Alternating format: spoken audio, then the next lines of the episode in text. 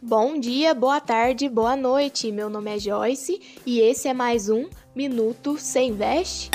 Vamos às notícias relevantes. No primeiro trimestre de 2021, a indústria diminuiu sua participação no PIB brasileiro, protagonizando ainda mais o agronegócio. O peso do setor manufatureiro chegou a 11,3%, o menor percentual desde 1947. Estima-se perca de 28 mil empresas industriais e 1,4 milhão de postos de trabalho nos últimos seis anos, o que reflete numa queda no porte das empresas e na remuneração do setor.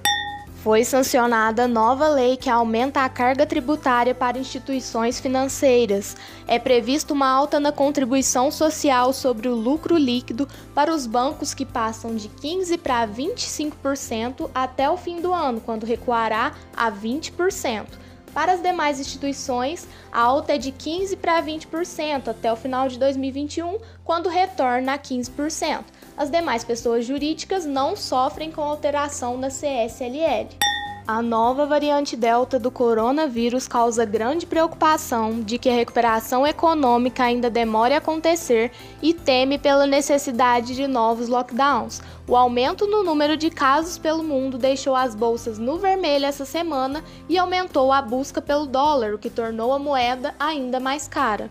A B3 informou que, por meio do seu índice de sustentabilidade empresarial, irá promover um ranking com as empresas de capital aberto mais avançadas na agenda de práticas sociais, ambientais e de governança.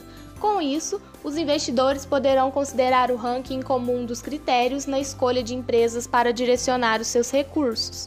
Sigam o nosso podcast e continuem acompanhando as principais notícias do mercado financeiro.